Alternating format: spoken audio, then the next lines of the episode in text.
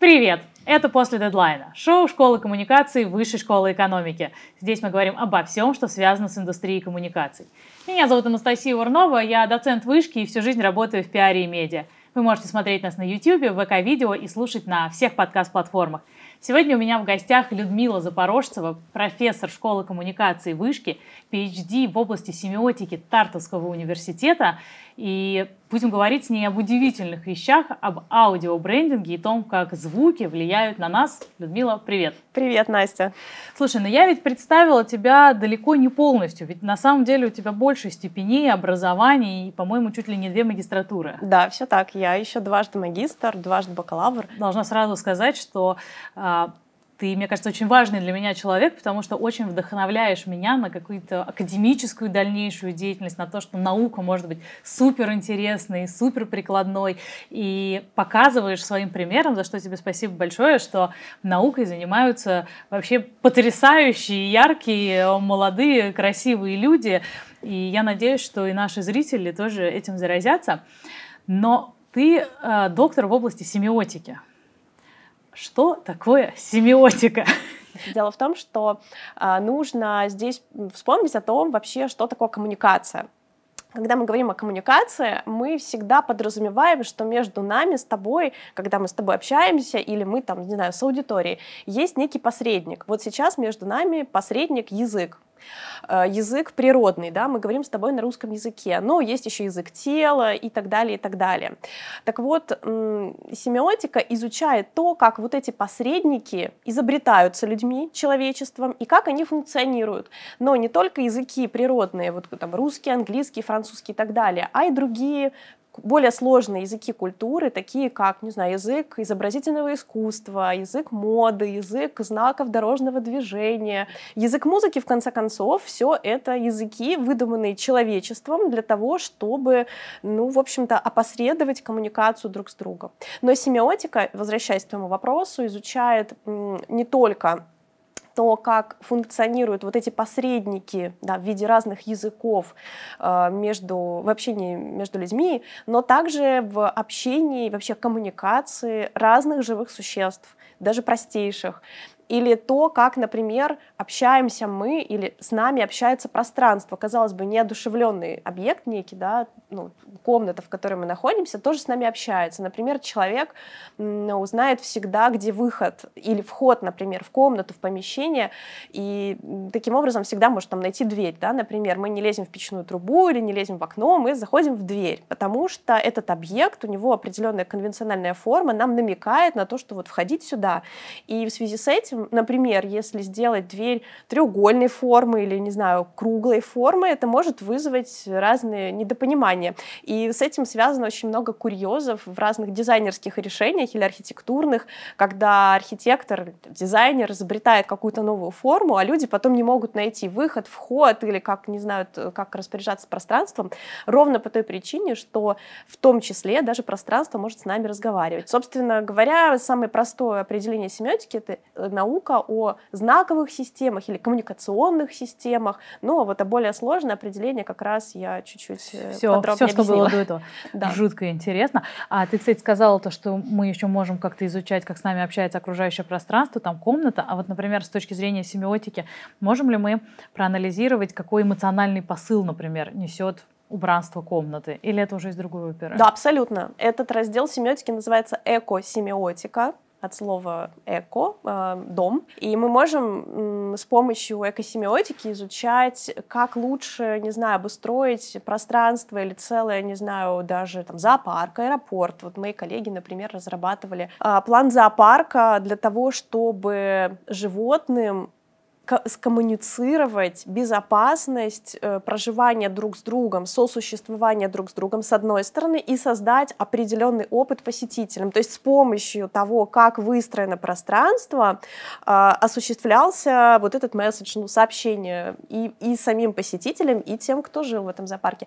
Вот это, например, тоже объект исследования семиотики. Я правильно понимаю, что ты специалист вот как раз в языках, да, в языковых системах и в музыке. У тебя же еще образование образование как раз консерваторское, верно? Да, все верно. Мои две магистрские степени, одна по праву, вторая по музыке. Ты работаешь э, с брендами, с компаниями. Что ты для них делаешь? Это значит, что бренд приходит ко мне и спрашивает меня о том, как сегодня, исходя из тех реалий, актуальных реалий культуры, э, лучше передать это сообщение с помощью разных других средств, кроме слов, потому что мы не можем, ну, можем, конечно, да, будучи брендом, э, прийти просто, не знаю, на телевидении и сказать, покупайте наш бренд, потому что мы самый экологичный бренд, но это будет скучно, никто, наверное, не зацепится мыслью, да, взглядом за такой бренд, поэтому часто прибегают к таким метафорическим средствам, каким-то цветам, либо звукам, которые могут эту же идею воплотить. Так вот, в этом смысле как раз задача семиотиков в маркетинге заключается в том, чтобы найти такой путь, найти, как емко передать вот такую длинную-длинную простыню бренд-платформы, позиционирования и, в общем-то, достичь э, цели, которую преследует собой коммуникационная стратегия бренда. А ты можешь привести какие-то примеры из своей практики сотрудничества вот с компаниями селебрити? Ну, у меня очень большой опыт работы с FMCG брендами, с э, телекоммуникационными брендами. Ну, вот, в общем, это такая достаточно, наверное, простая работа, условно простая, связанная с упаковочными решениями либо рекламой. Мне вспоминается кейс одного из брендов, который говорил о достаточно важном чувстве в нашей жизни. В общем, э, в рекламе достаточно иронизи... очень, была очень жесткая ирония представлена. В общем, герои, которые представляли, должны были рассказывать о любви, они вели себя достаточно, э, достаточно иронично друг с другом, тем самым это скорее вызывало ощущение такого э, ну, токсичных отношений между людьми, в то время как э, идея была совсем в другом. Результатом стало полностью перенаписание э, коммуникации, которая стала более мягкой и точной. А в данном случае как раз семиотическая экспертиза выступала для объяснения того, что не так. Ну, а как делалась такая экспертиза? На основании чего вы можете, и ты можешь это продемонстрировать? Ну, в частности, например, для того, чтобы понять, как точно коммуницировать э, любовь, например, мы берем э, множество источников, множество текстов культуры, в которых показывается любовь. Мы их анализируем, изучаем, смотрим, кто является участниками, там, коммуникация об этом, какие бренды об этом говорят. И анализируя это, выявляем коды, определяем коды культуры о любви, в современной культуре, и понимаем, какие из этих кодов являются уходящими. Есть такая классификация уходящих, доминирующих и развивающихся кодов. Дело в том, что когда мы говорим о массовых брендах, которые достаточно давно на рынке, они э, используют часто в своей коммуникации доминирующие либо уходящие коды культуры, остаточные, другими словами, коды культуры. Это значит, что они могут использовать по инерции некие идеи, которые устаревают уже сегодня. И люди им это прощают, потому что бренд давно, достаточно давно на рынке и так далее. Но тогда, когда бренд обновляется, когда он хочет говорить о том, что у него добавляется некая, в общем-то, идея, ценность, он неизбежно должен и адаптировать коды коммуникации коммуникации, которые он использует, и менять их из уходящих на доминантные, из доминантных на развивающиеся. То есть некий прогресс показывает, что он, по сути, подстраивается под тенденции культуры. Если давно существующий бренд резко начинает использовать развивающиеся коды культуры, он может быть отвергнут аудиторией по той причине, что это достаточно резкая смена позиции. И здесь очень нужна тонкая настройка. Это все вкладывается в методологию такого семиотического исследования.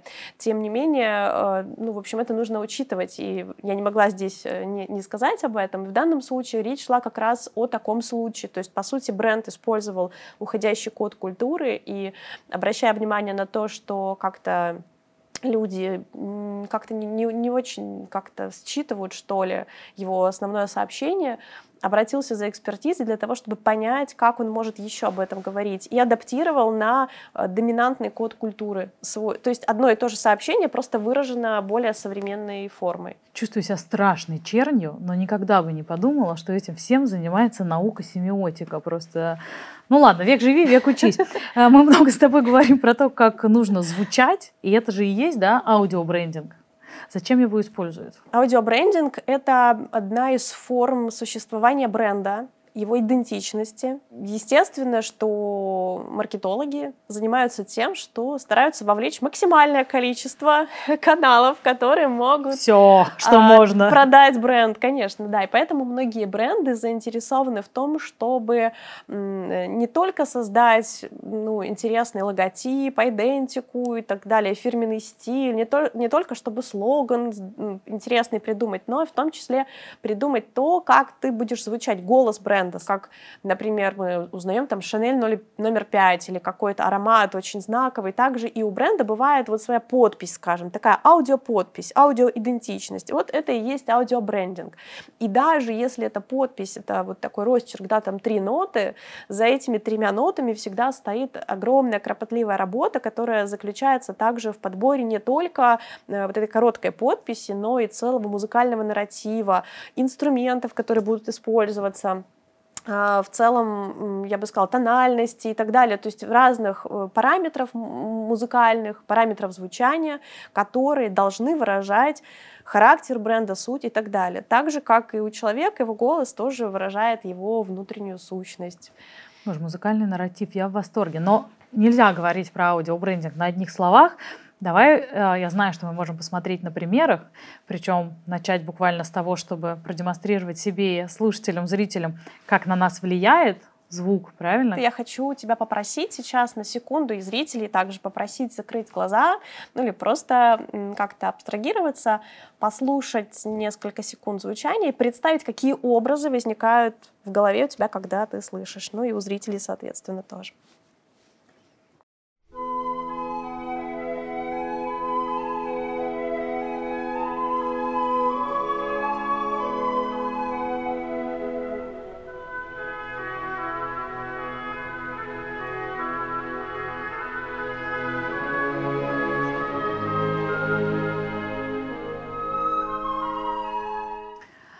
Так, но для меня это сразу картина природа просыпается, утро, может быть, даже такая очень конкретно, на самом деле, зеленая травка, угу. что ручеек, и в какой-то момент, может быть, даже какой-то пастушок вышел, что-то там на дудочке сыграл. Но, в общем, это такое спокойное, расходящееся утро в каком-то природно-сельском пейзаже. Угу. А почему у тебя такие ассоциации возникли? Как ты думаешь? Какие у тебя есть варианты? Вот это вопрос. Спасибо, Людмила, очень хороший вопрос. А, ну, я, честно говоря, даже не знаю, как объяснить так, чтобы это звучало не максимально по-идиотски, но вот это какое-то спокойствие, кажется, несколько восходящий темп, ну, характер, эмоция, все это какое-то такое ну, с одной стороны, не тревожное, а с другой стороны, как будто бы разгоняющееся, вот это угу. вот просыпающееся. Угу. Ты очень точно описала, кстати говоря, я бы, знаешь, уточнила бы, наверное, то, что в целом вот эта музыкальная палитра, она, мне кажется, в целом провоцирует ровно на такие э, размышления. То, что ты назвала как раз вот таким разгоняющимся темпом, действительно такое вот развитие мелодии. И ты сказала, что пастушок там играет на, на mm-hmm. рожке. Ну, собственно, здесь мы тоже слышим звучание флейты, которое имитирует английский рожок. И э, я думаю, что как раз э, с этим тоже может быть связана такая ассоциация. Однако, что важно здесь сказать, что этот отрывок — это утро из сюиты Пергюнд Грига, и это ровно то, что хотел композитор передать. так что... Идеальная ты, точность. Да, это к вопросу про точность коммуникации, точность выразительных средств, которые используют композитор или в целом человек, который пишет некое сообщение, да, передает. Обязательно пишите нам в комментариях, что вы в этот момент слышите, видите. Просто интересно, насколько наши ассоциации совпадут. Так. Так, ну давай, например, еще вот такую тебе.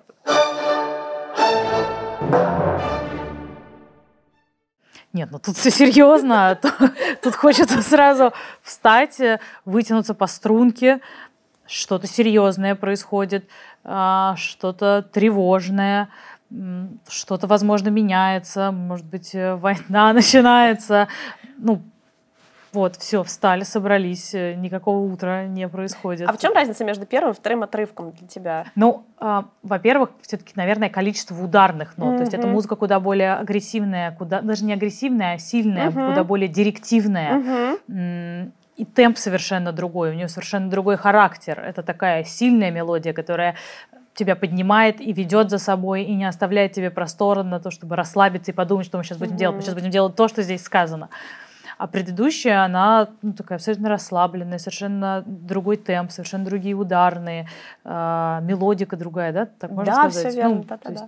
Вот так. Ты права абсолютно, да, мелитавры, ударные. И они, собственно, призывают нас прислушаться, потому что вся симфония об этом, она про борьбу, про стремление там от врага вот борьба свету. прямо вот. абсолютно здесь. Э, и это то, при том, что ты ведь не знала, что там я тебя буду ставить, да, и э, вот в этом случае как раз это то, опять же, как композитор гениально вот использует средства музыкально-выразительные для того, чтобы передать идею.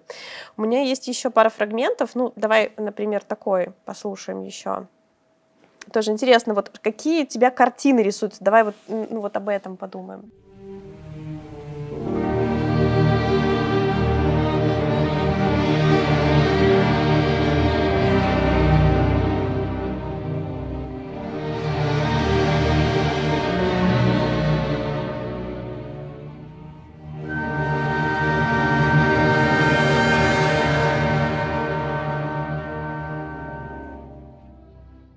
И тут есть такая, как бы, что-то, что длится, что-то, что накаляется, накручивается. То есть, ну, дальше э, должна какая-то, видимо, точка катарсиса, кризиса произойти. В общем, что-то такое. То есть вот дальше, наверное, будет что-то сильное и потом развязка.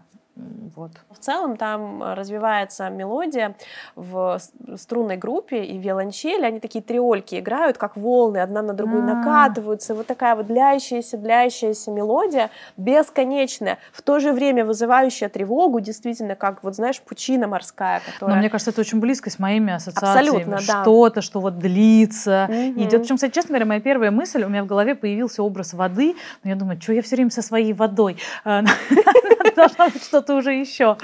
Да, слушай, фантастически. И получается, что э, это какие-то действительно общие такие коды, то есть, скорее всего, я не одна такая, явно с такими ассоциациями. Mm, да, я, знаешь, тебе хочу предложить сейчас еще один маленький Давай. фрагмент. Вот сейчас, пожалуйста, представь себе картинку, которая у тебя возникает в голове, когда ты слышишь эту музыку.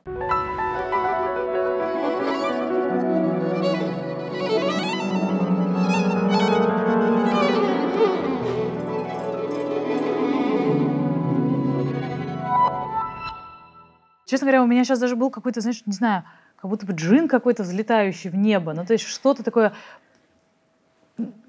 стремительное, пронзительное в небе взлетело, что-то там закрутилось и улетело. Мне показалось, что это очень хороший выразительный пример. И здесь, ну, в картинке, взвивается воздух, э, если я не ошибаюсь, это одуванчик или что-то такое, вообще вот просто вот так вот взлетает и летит, летит, летит, летит, вот такой прямо очень по странной траектории, ну вот как бы такой неконтролируемый. И это абсолютно стремительное движение, как джин, абсолютно. Ты когда это описывала, я прям... Э, вот, С ума сойти. Это к вопросу о том, как работает. Все эти примеры, которые я приводила, они используются в рекламе. Это я хотела бы привести в качестве примера того, когда выразительные средства абсолютно точно выражают некую идею или совпадают и подкрепляют подкрепляют визуальную идею, и это очень здорово работает. Дело в том, что э, наше ухо, в отличие от зрения, от глаза, воспринимает информацию в 20 раз быстрее. Так вот, по этой причине аудиальный канал очень важен, в том числе для того, чтобы передать идею о неком бренде, о его сути. Э, и здесь очень важно точно подобрать средства, потому что их невозможно расслышать. Есть такое понятие, да, я хочу это развидеть. Вот э, расслышать едва удастся. Мы все знаем такой феномен, как прилипчивая песня. Это вот как раз тот случай, когда к нам через вот этот акустический канал попадает в мозг э, какой-то паттерн, вирус, да, и все. Слушай, а вот, кстати, у Макдональдса I'm loving it, ну, да-да-да, так себе спела, но вот это, да, да. я хотела сделать это. Это же, наверное, пример очень классного аудиобрендинга. В том числе, да. Ну, видишь, там особенность вот его в том, что по сути, логотипом Макдональдса является вот это пара-па-па-па, а вот это I'm loving it, вот что я люблю и так далее, это уже добавляет там на разных языках мира. Э, есть пример того, когда прям логотип такой вкусный, например, Данон. Вот это прям такая вкуснота, вкуснотища, прям в самом звучании. Вот это вот, да? Да, да, вот, вот это как бы такое универсальное человеческое, ну, как бы, да, смакование момента. И здесь очень важно понимать еще, что, говоря про Макдональдс, почему так легко, вот ты его сейчас вспомнила, да, потому что это пропиваемый, так называемый аудиологотип, мы его можем спеть. Есть логотип, который невозможно спеть. Вот, например, если ты помнишь Nokia, вот этот э, Nokia mm-hmm. Tune, да, Мне давай тоже... слушать. Если давай есть, слушать. давай все слушать. У меня все есть с собой, конечно. Хотела тебе сказать, рано ты ноутбук закрыла. Ой, да, тут много всего. Вот, например, вот эта мелодия. Это нормально, что ты его не можешь пропеть, он не пропиваемый. Ну, то есть это можно, будучи музыкантом, там, в общем-то, настроиться и спеть его. У нас есть очень органичные какие-то такие мелодии, исходящие из человеческой речи, из человеческого дыхания. В этом тоже есть очень много философии а есть сложно исполняемые голосом. Вот в частности Nokia Tune такой же. Это вообще отдельная большая интересная тема того, что как звучит и как мы в целом подбираем, как работаем с тем, как выразить звучание бренда. Вот должен быть звучание человеческого голоса или инструмента. А если инструмента, то какого? А нужно ли пропивать эту мелодию? То есть пропиваемая ли она будет или нет? И почему? Вот у меня ну, есть... Это, наверное, да, зависит от того бренда, например, технологичный, не технологичный. Абсолютно. Чем? Вот ты прям читаешь мои мысли, я тебе хотела другой пример Давай. привести. Давай послушаем сейчас.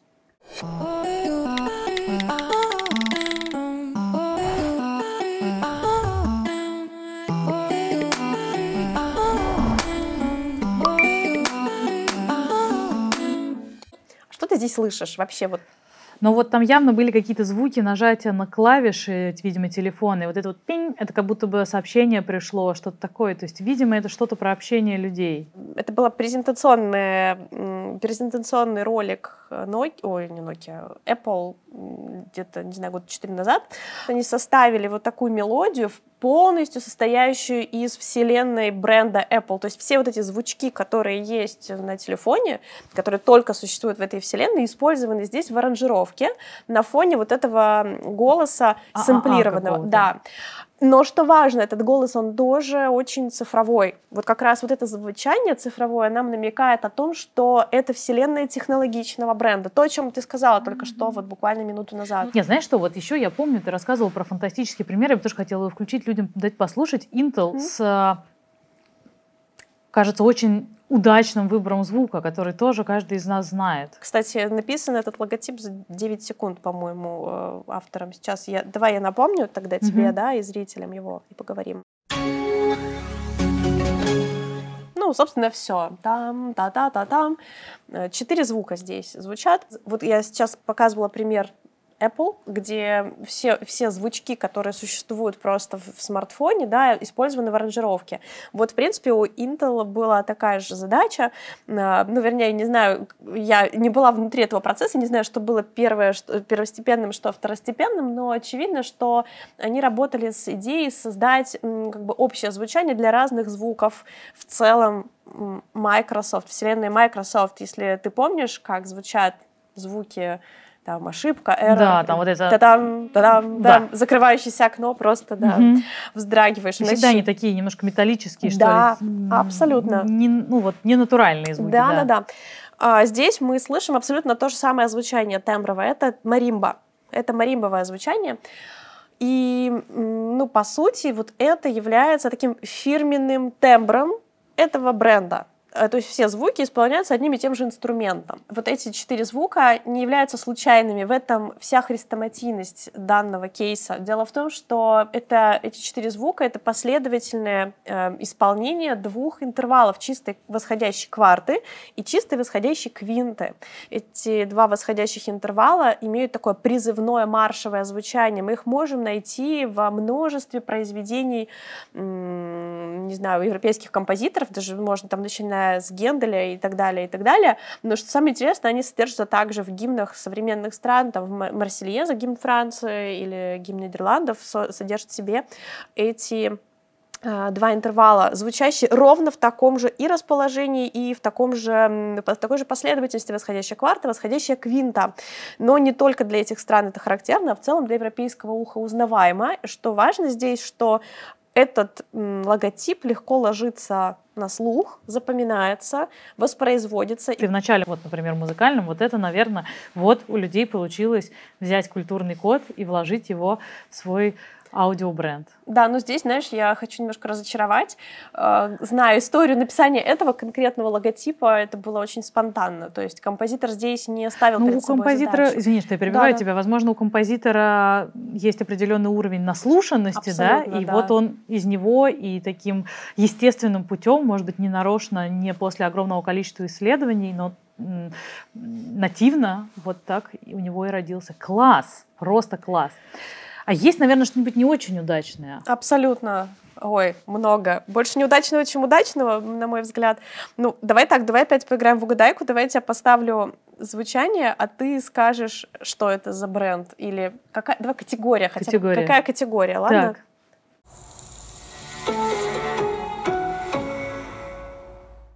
Не еда, но я бы сказала, что это тоже что-то технология. Я про телефон подумала, ну, может, потому что мы много про телефоны говорили. Ну, в общем, у меня какая-то ситуация с телефонами. А какие образы у тебя рисуются, вот когда ты слышишь вот это звучание? Что у тебя возникает в голове? Какие ассоциации, может быть? Да что-то там закончилось, такой жик какой-то. Что-то закрутилось вот так вот. А, Хотя, может быть, это все эффект прайминга от Intel, конечно. Ну, даже не знаю, но что-то закончилось. Или так вот, знаешь, э, это самое, как вот старые телефоны, раскладушки, телефон закрыли. Ну, что-то такое. Carlsberg Group, как тебе такое? А, это пивко открывают. Ты думаешь, это открывают? Я думаю, что... Закрывают? Я не знаю, что, что, но мне кажется, что они совершенно как-то не... А, ну с учетом того, что все, что можно есть и пить, я отмела прям первым делом. Но вот сейчас ты сказал Carlsberg, у меня даже вот это вот зелененькое сразу в голове появилось. Но так бы я ни за что не угадала. И на самом деле вот очень круто, что мы до этого с тобой послушали много чего другого, мгм. где можно по звуку прямо воспроизвести картинку, как выяснилось, просто идеально. Потому что здесь я бы сказала, не, ну это же звук, как я угадаю картинку. А я теперь знаю, что можно. Да, что-то, ребят, надо, надо ну, что-то менять. например, да. Ну, слушай, я не знаю, удачно или неудачно, например, давай мы на тебя проверим. Вот такой логотип. Как ты думаешь, что это такое? Не знаю. Ну, так смс у некоторых приходят э, на старые телефоны. Но Nokia бы так не поступила с нами. Я что-то все в телефоны, причем в старые. Я не знаю, что это. Ну, кстати, ты, в принципе, в таком в том направлении, да, мы это T-Mobile, оператор мобильной связи европейский. А. Ну, в общем, у них идея была в том, чтобы воспроизвести несколько, э, у них в логотипе точечки такие стоят, та-та-та-та-там. Да, над буквой Вот Т. эти, вот эти вот точечки, они вот как бы... Не, ну здесь Звучат. что-то есть, потому что Мгм. я все в эти телефоны, и, в принципе, я была права, и на смс это похоже. Похоже. Вот, ну, вот такой пример, поэтому я не знаю, удачный или нет, Ну, но это вот такой. бу- будем считать средненько. А вот, например, тебе, как тебе такое?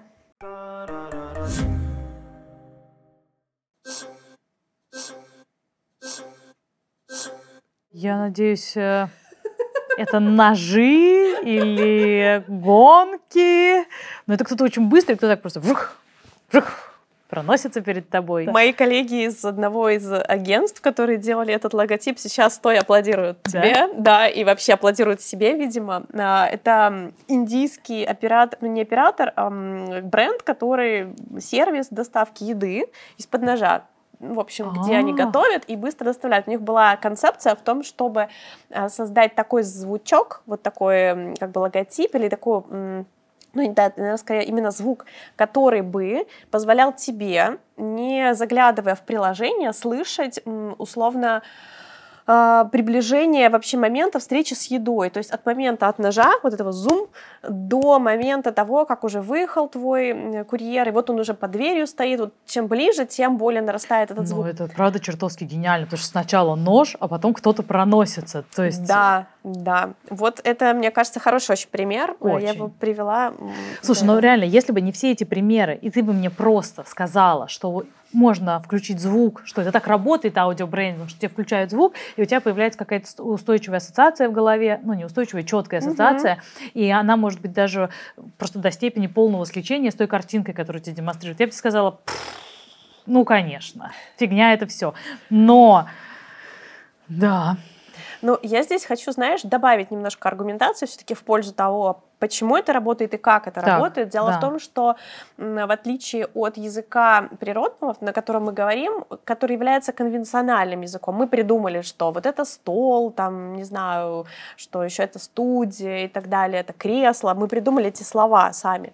В, это, в то же время музыкальный язык очень часто использует звукоподражательные приемы. И здесь невозможно отделаться от иконичности такого знака. Это значит, что вот то, что ты говоришь, зум, вот это вот э, звук этого ножа, проносящегося, он ну, иконичен, то есть он воспроизводит этот вот нож, его остроту, во-первых. Во-вторых, во многом этот язык интуитивен, поэтому он является универсальным языком. Например, громко, э, в общем-то, воспринимается как громкое во всех странах мира, в любых культурах, а тихое воспринимается ну, как тихое тоже везде. То есть вот эти вот универсальные структуры, которые содержатся в звуковом, э, в музыкальном, я бы сказала, ну, в звуковом да, языке, являются как раз ключом к тому, чтобы, с одной стороны, достаточно просто воспроизводить некое сообщение, общение для широкой аудитории, с другой стороны, требует все-таки кропотливости подбора вот таких очень иконичных э, знаков. И то есть это можно исследовать и понимать, какие звуки какие ассоциации у нас создают, или это то, что можно делать только интуитивно? Нет, ну, во-первых, начнем с того, что это уже достаточно исследованная область, э, и, в принципе, мы уже представляем себе, как это работает. Ну, вот я говорила про звукоподражательность музыкального языка. Есть еще э, такое понятие, как риторические фигуры, то есть устойчивые все-таки единицы смыслов, которые содержат э, вообще вот эти вот музыкальные элементы, которые позволяют нам передавать некую идею. Ну, например, то, что ты назвала, вот мы когда говорили про вторую часть Скерцо из девятой симфонии Бетховена, ты назвала агрессией, агрессией mm-hmm. да, некой, вот эта громкость, какой-то напор. А вот громкость, напор являются как раз таким символом, и с одной стороны это символ, да, то есть это конвенция в культуре, что это что-то про, про агрессию, с другой стороны это тоже содержит в себе звукоподражательность, потому что мы боимся грома, раската грома или какого-то, не знаю, там хищного зверя, который может на нас напасть в джунглях, да, если мы говорим про там какие-то первобытные э, времена. И, соответственно, в этом э, случае здесь сходятся и конвенция, и звукоподражательность. Так вот, возвращаясь все-таки про договоренности, да, все-таки риторические фигуры — это некие э, такие ну, конвенции, которые э, с развитием человечества все-таки мы выработали. Так вот, сегодня у нас изменилось, да, мы можем заканчивать, сегодня мы говорим вообще про тональную музыку, язык меняется, но все, все же вот эти конвенции о том, что минорные — это, наверное, грустное, мажорные — это все-таки что-то более более да, веселая. Вот эти конвенции существуют, и мы их можем использовать целенаправленно в тех случаях, когда нам нужно передать какую-то идею. Людмила, спасибо тебе огромное. Мне кажется, фантастически интересно, много всего нового, пища для размышлений. А, спасибо тебе, что так увлекательно обо всем рассказала. И тут еще важный нюанс. Это мне-то везет общаться каждый день с такими людьми, как ты. А если вы тоже хотите больше знать и о семиотике, об аудиобрендинге, и иметь доступ вот к таким людям, то вам нужно приходить учиться в школу коммуникации Высшей школы экономики. Вот так. Спасибо, Людмила. Спасибо, Настя, большое за приглашение. Ну и все, пишите в комментариях, э, какие были ассоциации у вас. Нам жутко интересно сравнить. Подписывайтесь и увидимся после дедлайна.